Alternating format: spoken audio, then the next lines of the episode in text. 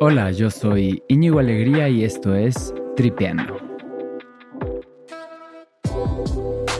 En este podcast tenemos conversaciones con gente increíble que tiene una cosa en común.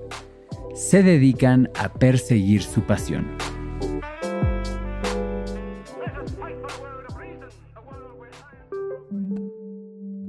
Hoy platico con Fernando Valenzuela y su pasión es la educación. Fernando es reconocido como uno de los líderes más influyentes para la innovación educativa en Latinoamérica. Nombrado Visionario Global del Año por EdTech Digest en 2022, ha impulsado cambios disruptivos en cientos de instituciones en más de 25 países. Es un destacado comunicador en todo lo relacionado a tecnología e inversión de impacto en EdTech. Esta conversación es relevante porque necesitamos entender esta creciente unión entre el mundo de la tecnología y la educación. Preguntarnos desde ¿es correcto usar ChatGPT en las aulas? hasta cómo rediseñar un modelo educativo eficiente para la época actual. Esta conversación resulta fascinante porque si bien las herramientas que existen para el conocimiento están avanzando más rápido que nunca, parece que no así nuestras habilidades. Y ahí yace una oportunidad y una necesidad vital para todos. Te dejo con Fernando Valenzuela, yo soy Íñigo y esto es Tripeando. Gracias por escuchar. Fernando Valenzuela, bienvenido a Tripeando. Muchas gracias por estar aquí. Súper contento, así que encantado de empezar esta conversación. Oye, bueno, mira, como contexto, en Tripeando nos encanta concentrarnos en entender cómo nuestros invitados, invitadas, han ido trazando su camino hacia encontrar su, su pasión. Y una vez que la encontraron, cómo encontraron la forma de dedicarse a perseguirla. Una cosa es encontrarla y luego otra cosa es encontrar la forma de, pues, vivir haciendo eso, ¿no? Y me corregirás si me equivoco, pero tú tienes muchas pasiones. Has ido persiguiendo diferentes pasiones durante tu carrera, tanto así que lo que te decía, ¿no? Esta conversación se puede derivar en un sinfín de caminos increíbles que ya iremos trazando, pero me encantaría empezar por una que compartimos, que es el fútbol. ¿Te parece bien? Súper, buenísimo. Bueno, mira, con esta pregunta arranco. Según entiendo, podríamos estar de acuerdo que hay un muy característico pesimismo que caracteriza a los mexicanos y a su pasión con el fútbol, ¿no? Y entiendo que tú argumentas que no estamos muy al tanto de la cantidad de progreso que hemos tenido en la última década en cuanto al desarrollo de la Liga Mexicana de Fútbol. Tú dices estar convencido de que el fútbol mexicano está en camino de una transformación profunda. Entonces, preguntarte qué estamos haciendo para tú tener esta creencia y, y sobre todo qué tiene que pasar para alcanzar esta transformación. Bueno, sí, yo creo que cuando yo viví el fútbol, que te estoy hablando de los ochentas, ¿no? Entonces, yo entré al fútbol por accidente porque mi equipo de amigos era el sparring del equipo profesional y jugábamos los jueves, les ayudábamos a ese equipo profesional a preparar el partido de los domingos. Imagínate tú que de esa época, que no está tan lejos, aunque sí ya han pasado algunas décadas, pues no había fuerzas inferiores, escuelas, estructura de la sub-20, la sub-18, la sub no sé qué, que tenía esa estructura. Nuestro equipo de amigos que jugábamos en una liga, que jugábamos bien, éramos el sparring del equipo profesional con quien se practicaba para preparar el juego los domingos y de ahí a dos de mis amigos y a mí, un día después del partido del jueves, el entrenador nos dice, me gusta cómo juegan, por favor, vístanse de rojo y al día siguiente estábamos en la banca y entrenando con el primer equipo. ¿Con qué equipo, perdón? El Toluca. Claro. ¿Ok? Entonces yo estaba en la, en la universidad, iba a la escuela de 7 a 9 de la mañana, de ahí me iba a Toluca, ¿no? Con Agustín Manso y otros amigos nos, íbamos a, entrenar, entrenábamos de las 11 a las 2 de la tarde, me regresaba, comía, trabajaba, tal. Bueno, esa estructura, esa estructura que hoy tiene el fútbol mexicano de fuerzas básicas, de sobre todo una profesionalización de los entrenadores, de la parte física, de la parte alimenticia, de mejora de la infraestructura, ha sido brutal. Ahora, como todo, el fútbol requiere un alto desempeño y es ahí donde yo creo que está el problema y es donde se empiezan a cruzar mis pasiones en, educación con el fútbol y con otras, porque cuando tú te das cuenta de todas las dimensiones que requiere el alto desempeño individual y en equipo, de pronto todo cobra una siguiente dimensión, que ya no es solo que sepas jugar bien, que estés en una buena cancha, en un buen equipo, infraestructura, técnico, sino que hay 80 factores emocionales, cognitivos, confianza, seguridad en ti mismo, trabajo en equipo, colaboración, complemento de habilidades, y ahí es donde México no le está yendo bien. Y entonces ahí, cuando yo entendí esto, después de trabajar en la, en la educación, no en el fútbol, lo entendí cuando empecé a entender cómo funciona el cerebro humano, cómo logras el alto desempeño, cómo te capacitas. Y en mi mente, todo lo que yo estoy haciendo en educación, regreso al fútbol y digo, uy, cómo me hubieran enseñado esto. Y entonces yo hubiera, yo era muy bueno para llegar a ese nivel, pero tampoco tenía la confianza, la solidez. Yo tenía dudas de si la escuela o el fútbol. Entonces dije, voy a jugar por dos años a ver cómo me va y si no me salgo. Pero si yo hubiera tenido la confianza, la estructura, me tiro de cabeza y quién sabe qué hubiera sido de mi vida. Entonces, creo que hoy tenemos una gran cantidad de cosas. Hay generaciones completas que han dado unos pasos de confianza y estamos probablemente a un paso de que esta confianza colectiva, de que esta, este entendimiento multidimensional realmente se haga sistémico.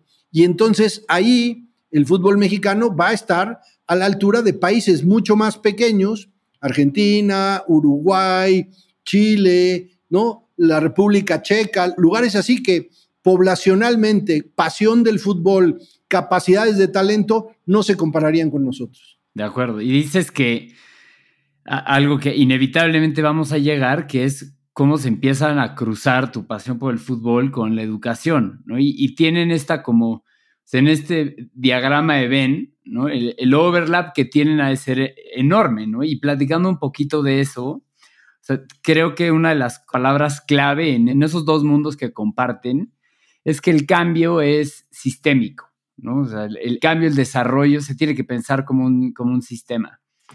Y, dentro de ese sistema, a lo mejor algo clave que es el desarrollo de talentos, quizá el, rol de la tecnología, o sea, ¿qué similitudes le ves con el reto de enfrentar a sacar adelante el reto educativo en el país?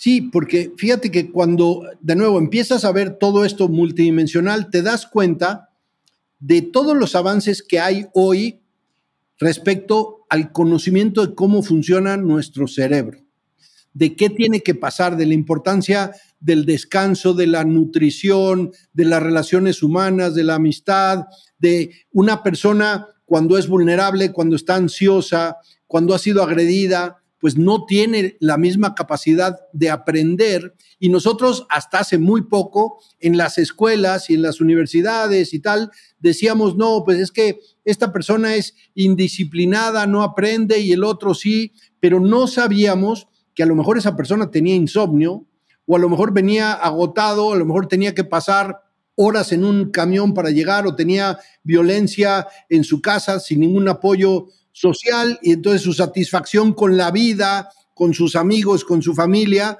pues tiene implicaciones en su forma de aprender.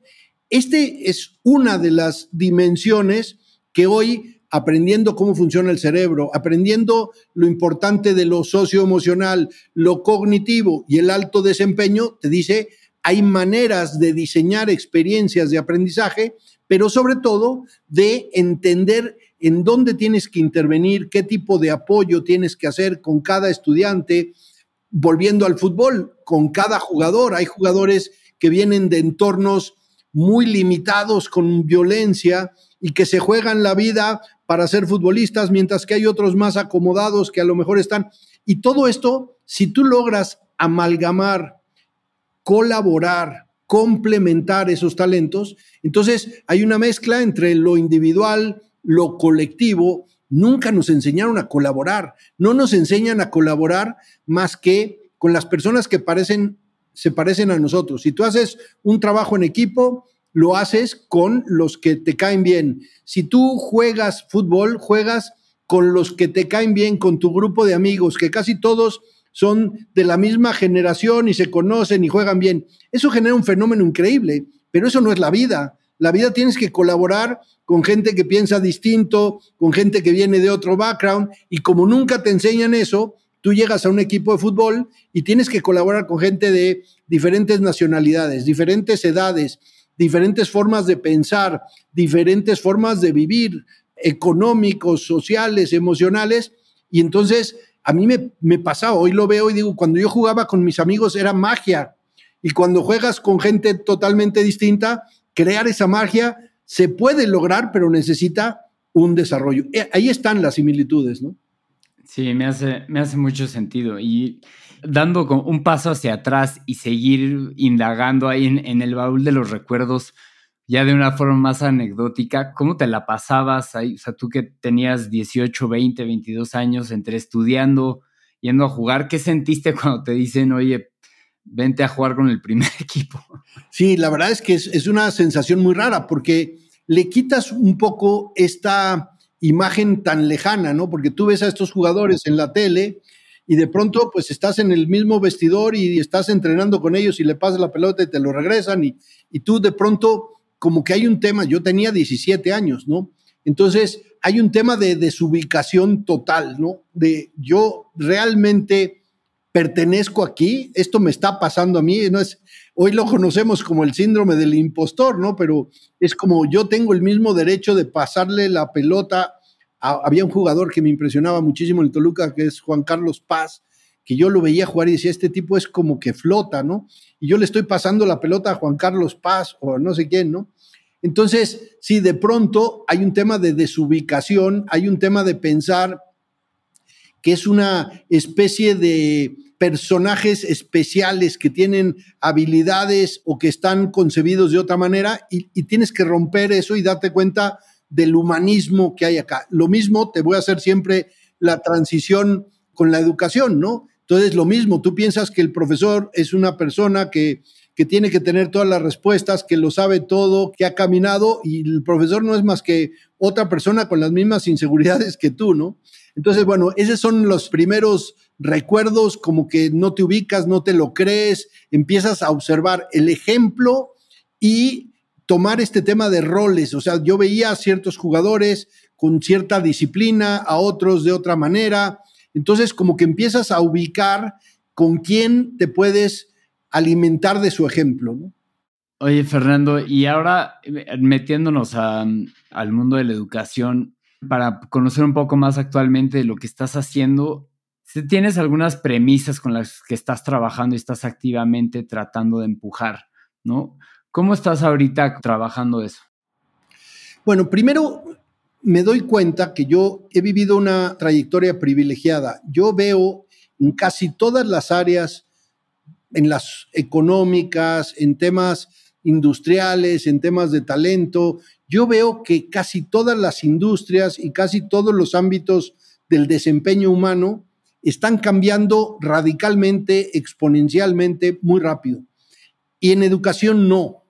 Y eso primero te tiene que empezar a doler, ¿no? Porque eh, están pasando cosas terribles, estamos en una generación donde millones de niñas y de niños no saben leer a los 10, 11 años, generaciones completas que se pueden perder, está toda esta discusión de cómo aprenden y cuántas se perdieron por tener colegios cerrados en la pandemia. Y por el otro lado, estamos frente a la época donde existen herramientas, tecnologías, pedagogías, capacidades para resolver a gran escala a millones de estudiantes darles una educación totalmente distinta y ahora que apareció la inteligencia artificial en, noviembre, muchísimo más, ¿no?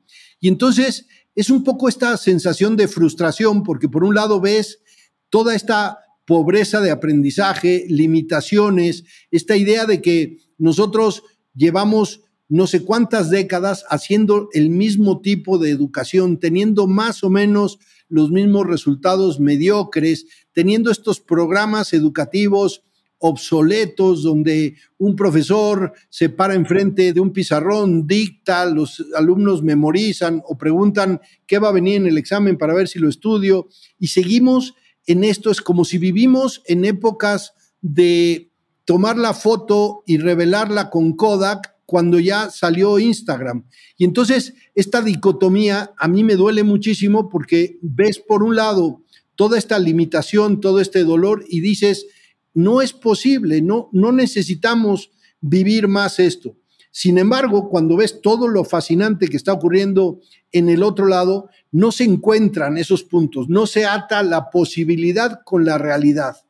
Y ahí es donde yo encontré esta pasión y me empecé a dar cuenta que es un tema muy sistémico, ¿no? Que no es solo entender pedagogía, porque los que entienden pedagogía no entienden tecnología, los que entienden de tecnología les cuesta meterse a la pedagogía, a ninguno de los dos les gustan las finanzas y el capital y las inversiones y dejar de usar dinero de un lado para usarlo en otro, y entonces ahí se pierde, y ninguno de los tres se preocupa por diseñar algo distinto para millones de niñas, cerrar la brecha, hacer algo realmente inclusivo, pensar en traer experiencias que eh, cierren brechas para personas con discapacidad, pobreza, etcétera. Y entonces dices, esto es un problema de diseño, de liderazgo, pero también de visión. Y entonces vivir en esos dos mundos es lo que a mí me apasiona porque veo la posibilidad y trato de que la posibilidad se conecte con la realidad. Para sintetizar un poco, te ocupa y te preocupa esta dicotomía de estar viviendo en un mundo donde tú ves enfrente de ti la posición privilegiada que vemos de en primera mano la acelerada transformación y la frontera de posibilidades de educación que existe, ¿no? Con nuevas tecnologías, y que está cambiando día con día, ¿no? Y es esa acelerada transformación. Las posibilidades que emocionan, diario sale algo nuevo, pero a la vez abres el, tu periódico de la mañana y te encuentras con ese rezago de cosas que podrías estar viviendo en no solo décadas atrás, ¿no? es un poco esa dicotomía y esa como, pues, frustración, quizá, en, ¿cuál es la palabra? Como, se, me fue. Y pues ahorita es imposible no mencionar los, los titulares de los periódicos que, digo, yo no me meto mucho en este espacio a politizar, pero está en boca de todos el tema de los libros de texto de la SEP, ¿no?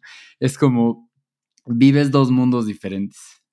Sí, es, exactamente eso. O sea, lees las noticias, ves qué están tratando de hacer y ves lo que se puede hacer y entonces no, no encuentras esa solución. Yo veo que seguimos pensando, por ejemplo, en que la educación es un juego finito, ¿no? Que es un momento donde tú antes tenías un tiempo para jugar, un tiempo para aprender, te graduabas y estabas listo para el trabajo.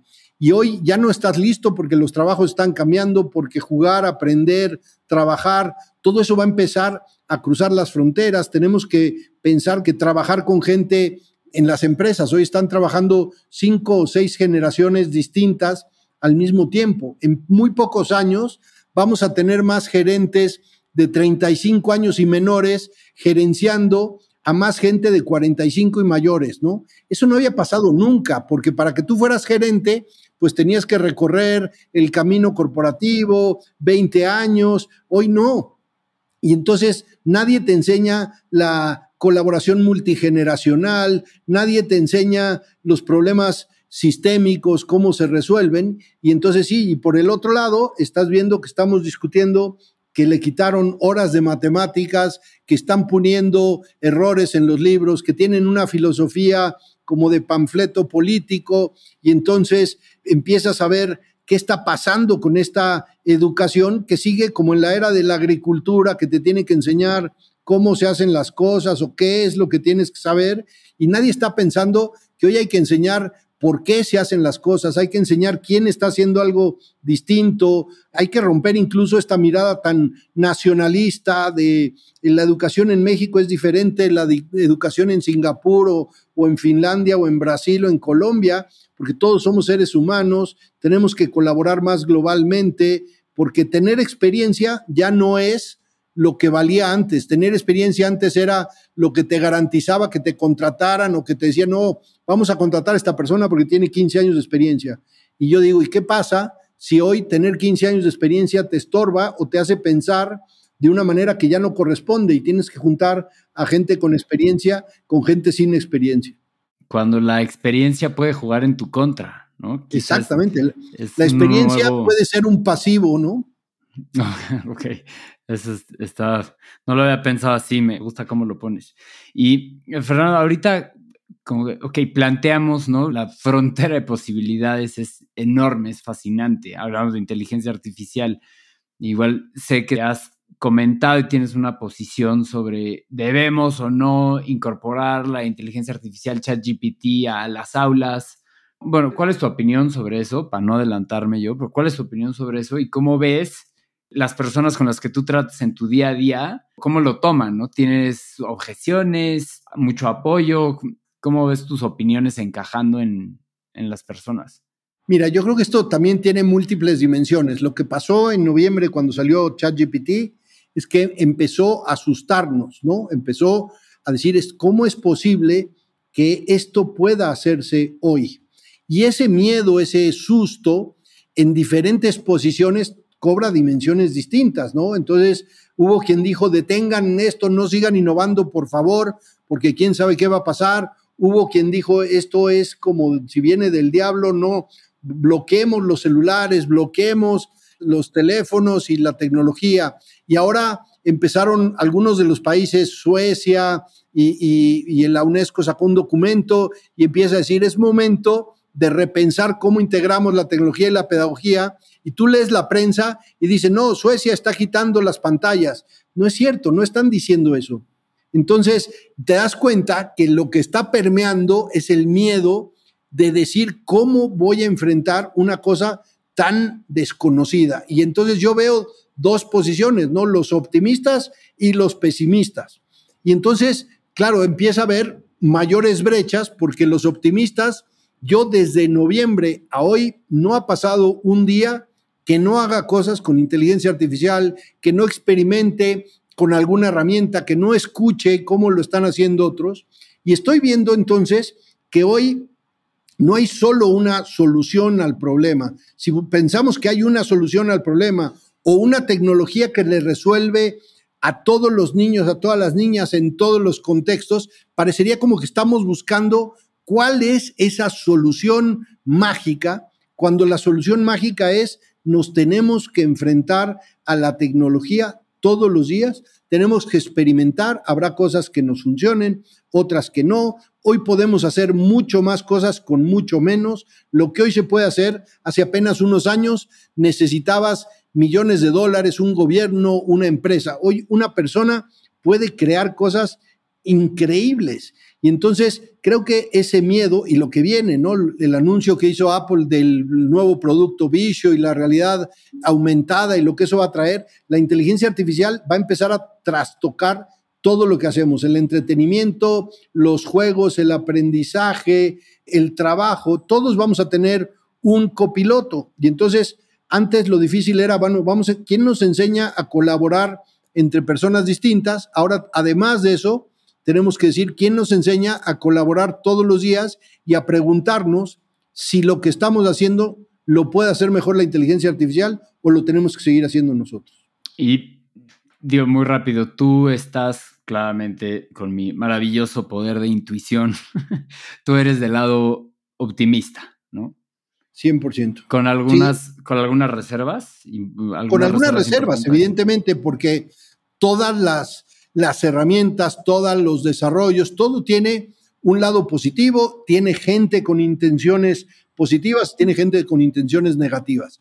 Entonces, evidentemente, yo creo mucho en esta nueva tendencia que es establecer una especie de constitución a la inteligencia artificial, regularla. Vamos, imagínate que la inteligencia artificial es un ser que es capaz de vulnerarte como si fuera un abogado. Si tú no eres abogado y estás en un terreno con un abogado, ese abogado te puede destrozar. Y entonces, ¿qué necesitas? Pues otro abogado que te ayude a equilibrar a este. Bueno, imaginemos esa misma premisa con la inteligencia artificial. Esa inteligencia artificial te puede pasar por encima. ¿Qué necesitas? Un abogado de la inteligencia artificial que regule y que lleve la conversación equilibradamente, articuladamente en el terreno de las leyes, vamos a llamarle de esa manera, ¿no? Y entonces, sí, hay que poner ciertos límites, ciertos balances, hay que crear una constitución para regularla, pero eso no significa que no tendríamos que estarla usando y cuestionándonos. Acabo de hacer un taller con 200 docentes y yo les hacía esto, les decía, a ver, díganme una clase, una hora de su clase, y si yo la puedo resolver con cinco prompts de inteligencia artificial, lo que ustedes están enseñando no tendría ningún sentido. Y te garantizo que no hubo uno que pudiera darme una lección que en cinco prompts de inteligencia artificial sacara mejor contenido que lo que ellos estaban enseñando. Y eso fue así como un shock, ¿no?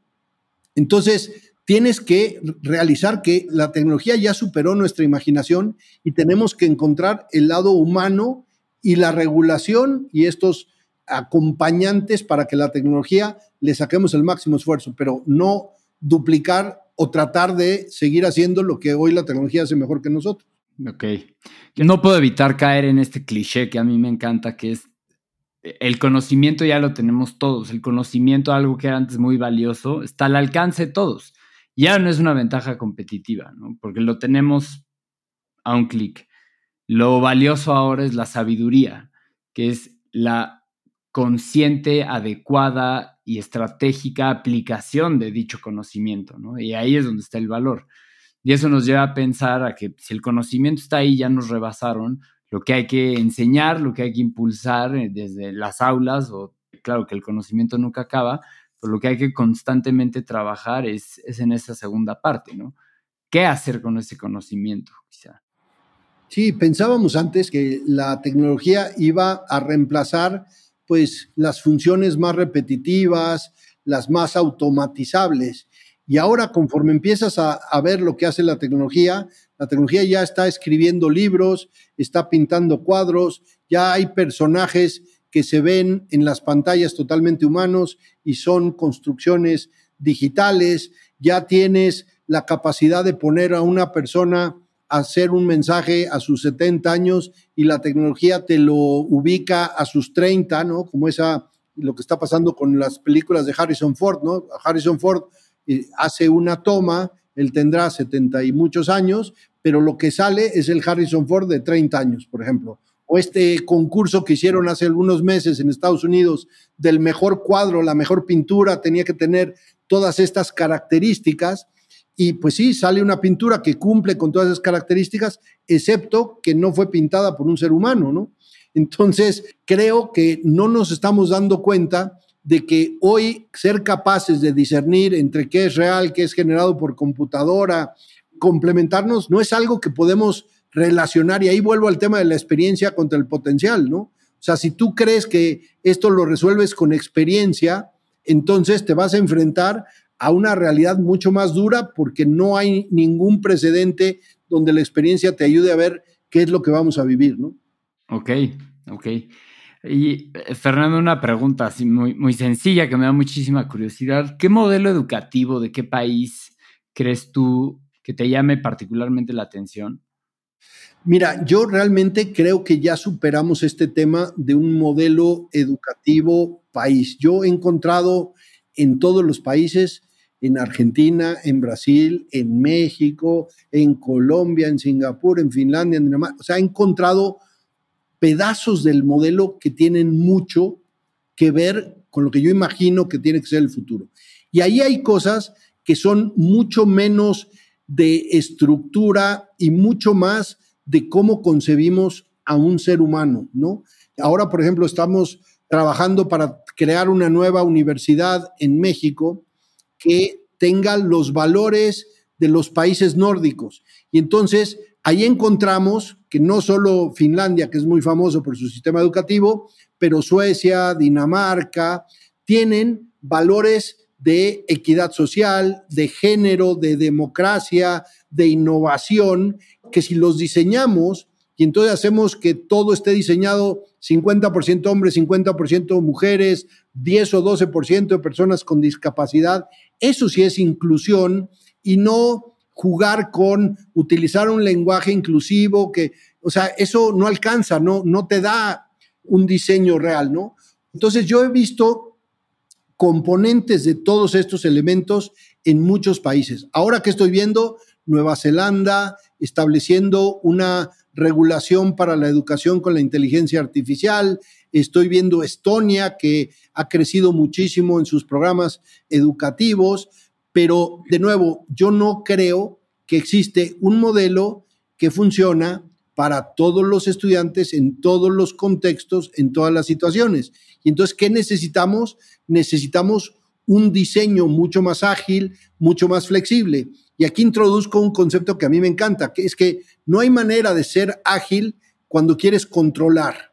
Entonces, si tú eres una persona ágil, un niño ágil, es un niño de 3, 4, 6 años, son súper ágiles, pero descontrolados, ¿no? no tienen disciplina. Y una persona vieja, de, no sé, la edad que tú le quieras poner, porque hoy viejo ya cambió, pues es una persona muy controlada que tiene que despertarse a tal hora, dormirse a tal hora, tomar la pastilla. Si pierde el control, se evapora, ¿no?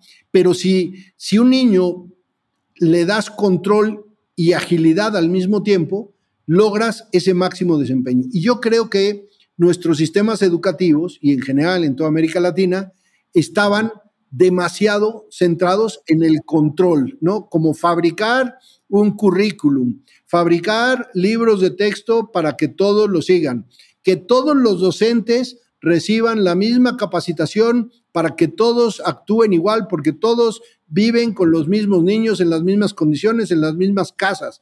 O sea, parece ridículo, pero estábamos en un entorno de control. Entonces llega COVID, nos hace perder el control, te obligan a ser ágiles y ahora lo que queremos es, ya pasó, volvamos al control. No, ya pasó, volvamos a una agilidad inteligente. ¿no?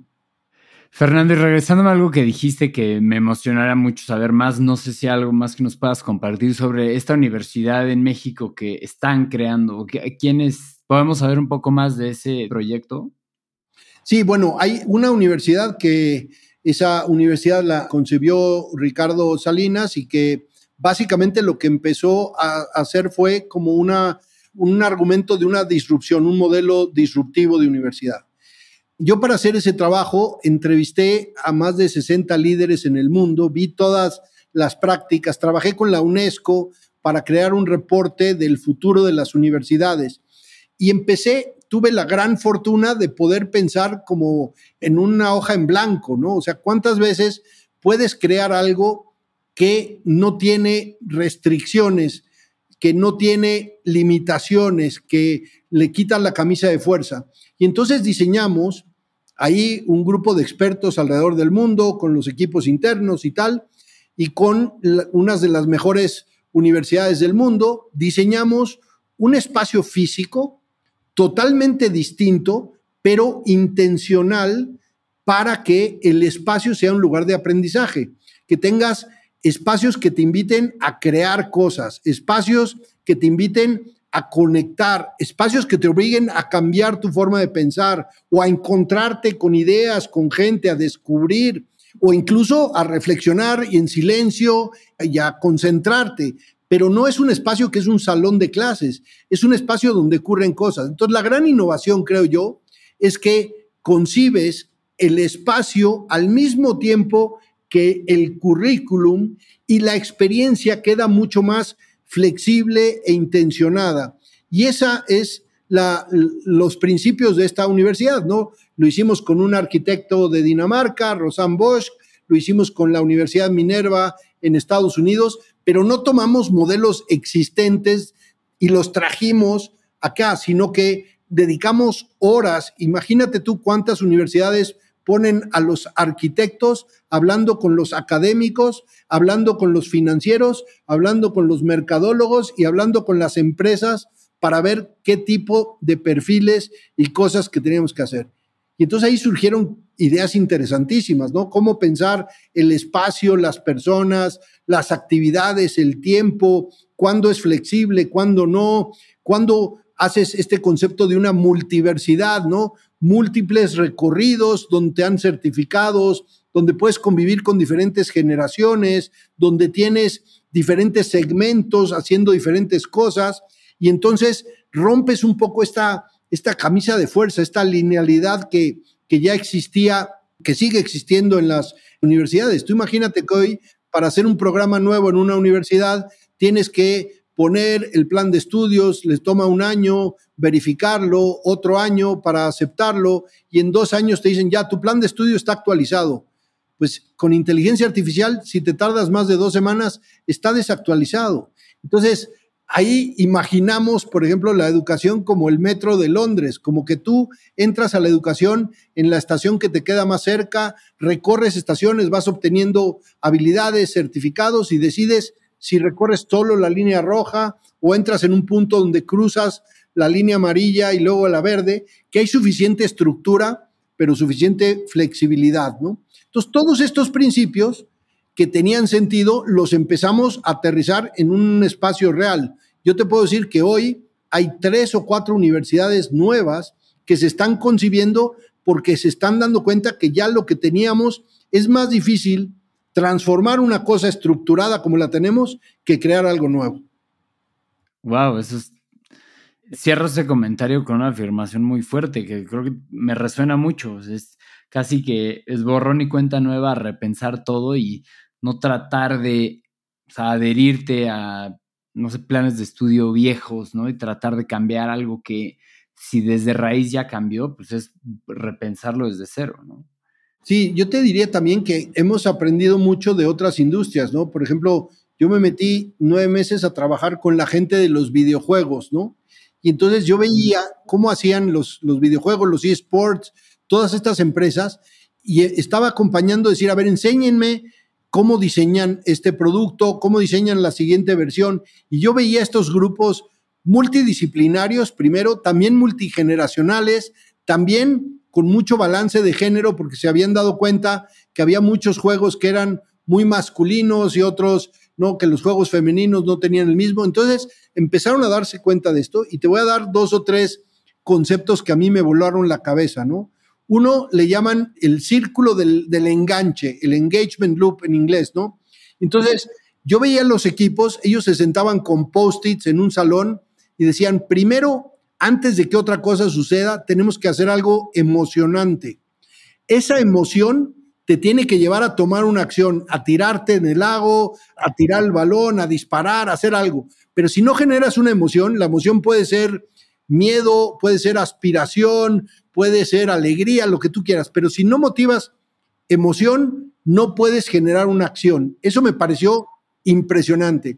Y después de que haces el diseño de emociones y de acciones, le tienes que dar retroalimentación al jugador. O pasaste la etapa, o te moriste, o te atacaron, o no, no conseguiste el resultado y tal. Ese diseño me parece interesantísimo traértelo a la, a la educación. Otro concepto más es el tema este que se llama el, flujo del gamer, ¿no?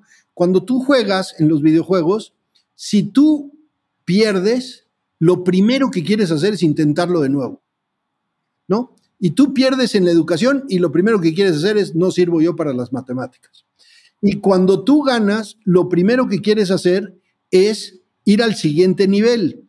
Y aun cuando ya ganaste en un nivel, si vuelves a jugar, te van a salir posibilidades y cosas distintas. Te tienes que estar preparado porque lo que ya hiciste en un nivel no necesariamente es la fórmula para el siguiente día que vuelves a jugar, porque siempre le introducen algo nuevo. Y el último principio que me parece fascinante es que te obligan a darte cuenta que necesitas poderes que no tienes, que necesitas desarrollar una habilidad o buscar a un champion que es el Non Plus Ultra Ninja 2, que sí tiene ese nivel y dónde está para que me ayude.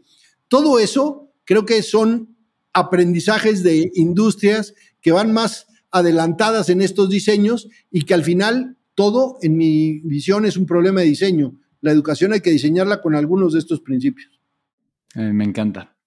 Como que yo quisiera otra vez darle un nuevo pointer a este tema de esta intersección padrísima entre el gaming y la educación, que es también, no sé si compartes esta idea de cómo cambia en el cerebro de alguien, ¿no? O sea, ¿cuánto aprendes cuando se te está obligando a aprender versus cuánto aprendes cuando tú decides libremente entrar sin miedo a una actividad, ¿no?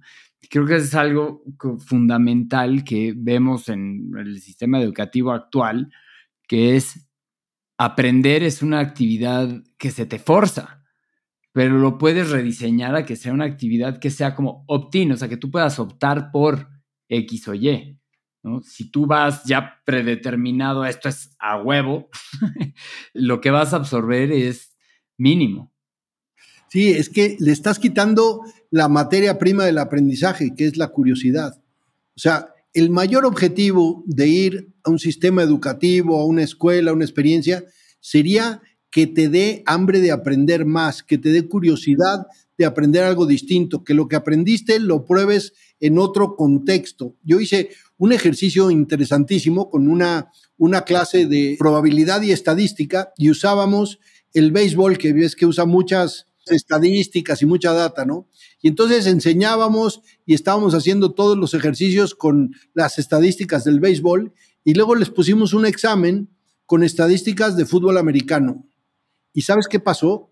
Que los estudiantes no sabían cómo trasladar eso, porque no, no, eso no es justo. A mí me enseñaste béisbol, ¿no? Pues no, te enseñé a pensar estadística y a sacarle el sentido, pero si tú no sabes llevar ese aprendizaje de un escenario a otro, entonces no aprendiste nada. Entonces yo creo que enseñarte y apasionarte por aprender, generar esta curiosidad, obligarte a cuestionar cosas de un contexto para aplicarlo a otro, de una disciplina. O sea, seguimos pensando, las universidades están organizadas por facultades y que la facultad de, de ciencias y de ingeniería con la de humanidades son personajes distintos.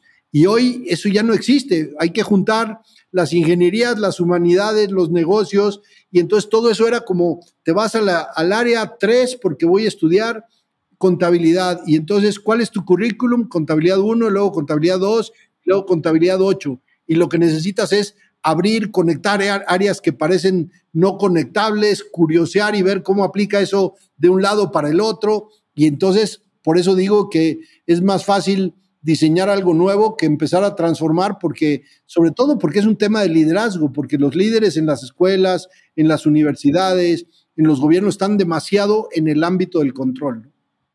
A ver, cambiando un poco de, velocidades, algo que me interesa igual muchísimo platicar contigo, Fernando, aunque sea breve, es, yo sé muy bien de que se te caracteriza, es una muy buena y envidiable habilidad que tienes por tener relaciones significativas, por hacer partnerships, alianzas, networking, todo lo que lleve a la efectividad organizacional. Ya, mencionaste estas palabras muchas veces, incluida la cooperación. ¿Qué habilidades, qué consejos, qué prácticas tienes tú en tu, en tu toolkit, digamos, ¿no? En, tu, en tus herramientas que te hagan crear estas conexiones significativas con las personas?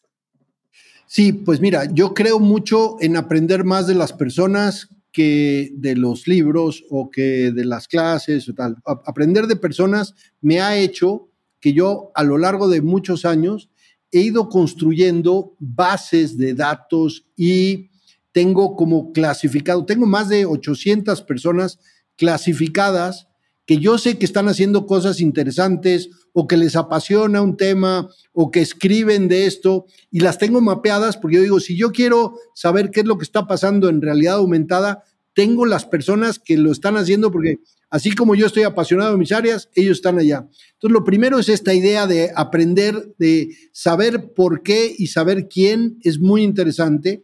Eso lo he usado con algunos métodos un poco más estructurales, ¿no? Es decir, hay, por ejemplo, una metodología de diseñar futuros, que yo también he estado haciendo mucho de esto, ¿Por qué? Porque diseñar futuros lo que te dice es tres cosas. Aprende a ver qué señales del futuro ya están vivas hoy. El futuro no va a llegar así de la nada, ¿no? La inteligencia artificial y el chat GPT no llegó en noviembre, lleva 30 años construyéndose, evolucionando, mejorando, trayendo, conectando, ¿no?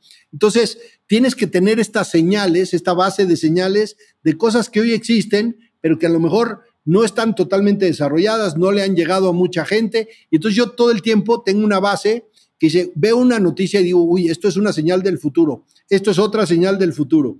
Y entonces, ¿qué hago?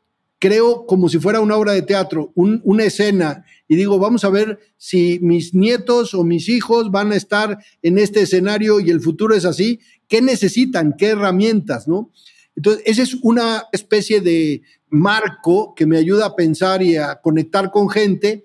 El otro tiene que ver con un libro que leí hace mucho y unos un trabajo que hice varios años que se llama Aprendiendo con el enemigo, de un, amigo mío, autor canadiense, Adam Cahane se llama, y él escribió esto de, te tienes que enseñar a aprender con gente que no confías.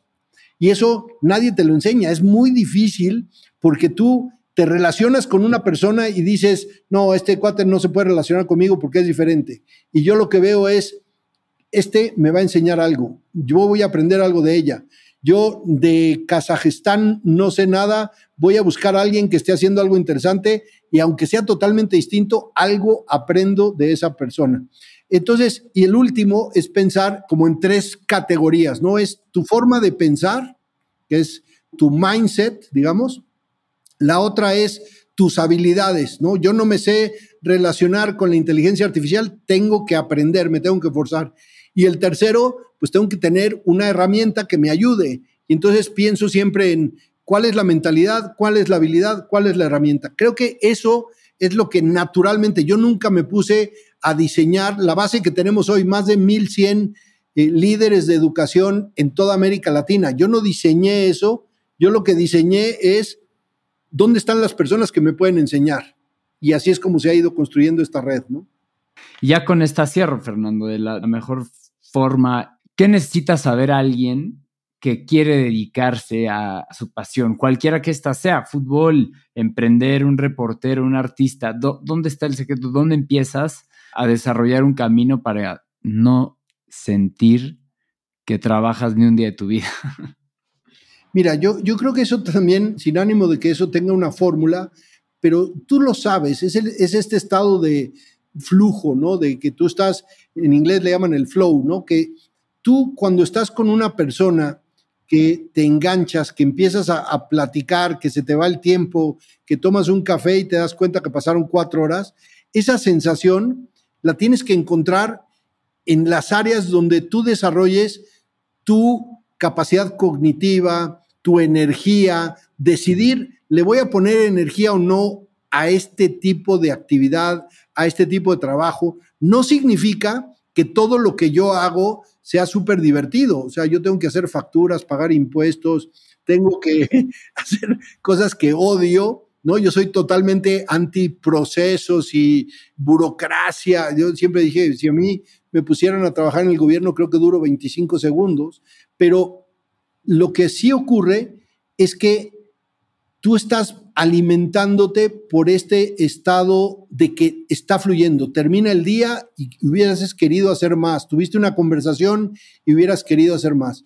Y entonces tiene que ver con ser muy auténtico, con conocerte también a ti y con decir, yo soy bueno, me siento bien haciendo este tipo de cosas, trabajando con estas personas, aprendiendo esto, pero también con un propósito, ¿no? Para no dejar un camino sin huella, ¿no? Decir, ¿qué quiero dejar yo cuando termine de, trabajar? Si tengo un accidente, ¿cómo quiero que me recuerden? Si hay personas que se cruzaron en mi vida, ¿por dónde quiero estar? Y no te quiero decir con eso que no me han tocado, he intentado tres o cuatro sociedades, sumarme a empresas, proyectos de gente que estaba haciendo cosas valiosas y me ha ido fatal. Hace poco estuve con una empresa española intentando ser socio y yo decía, es que si nos asociamos podemos hacer cosas maravillosas y te encuentras con gente que tiene otros valores, otra motivación, inseguridades, recelos. Entonces, pues también saber dejar un poco las decepciones humanas.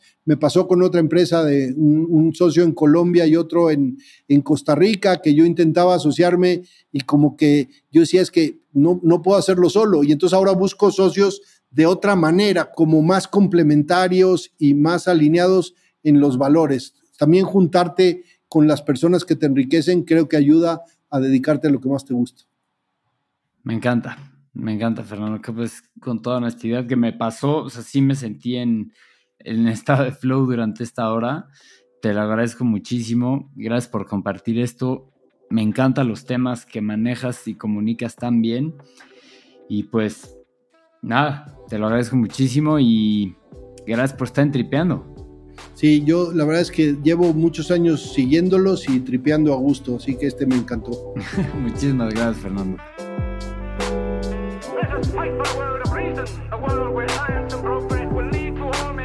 Why don't we crystallize imagination? I have my mind. My mind needs books like a sword needs a whetstone.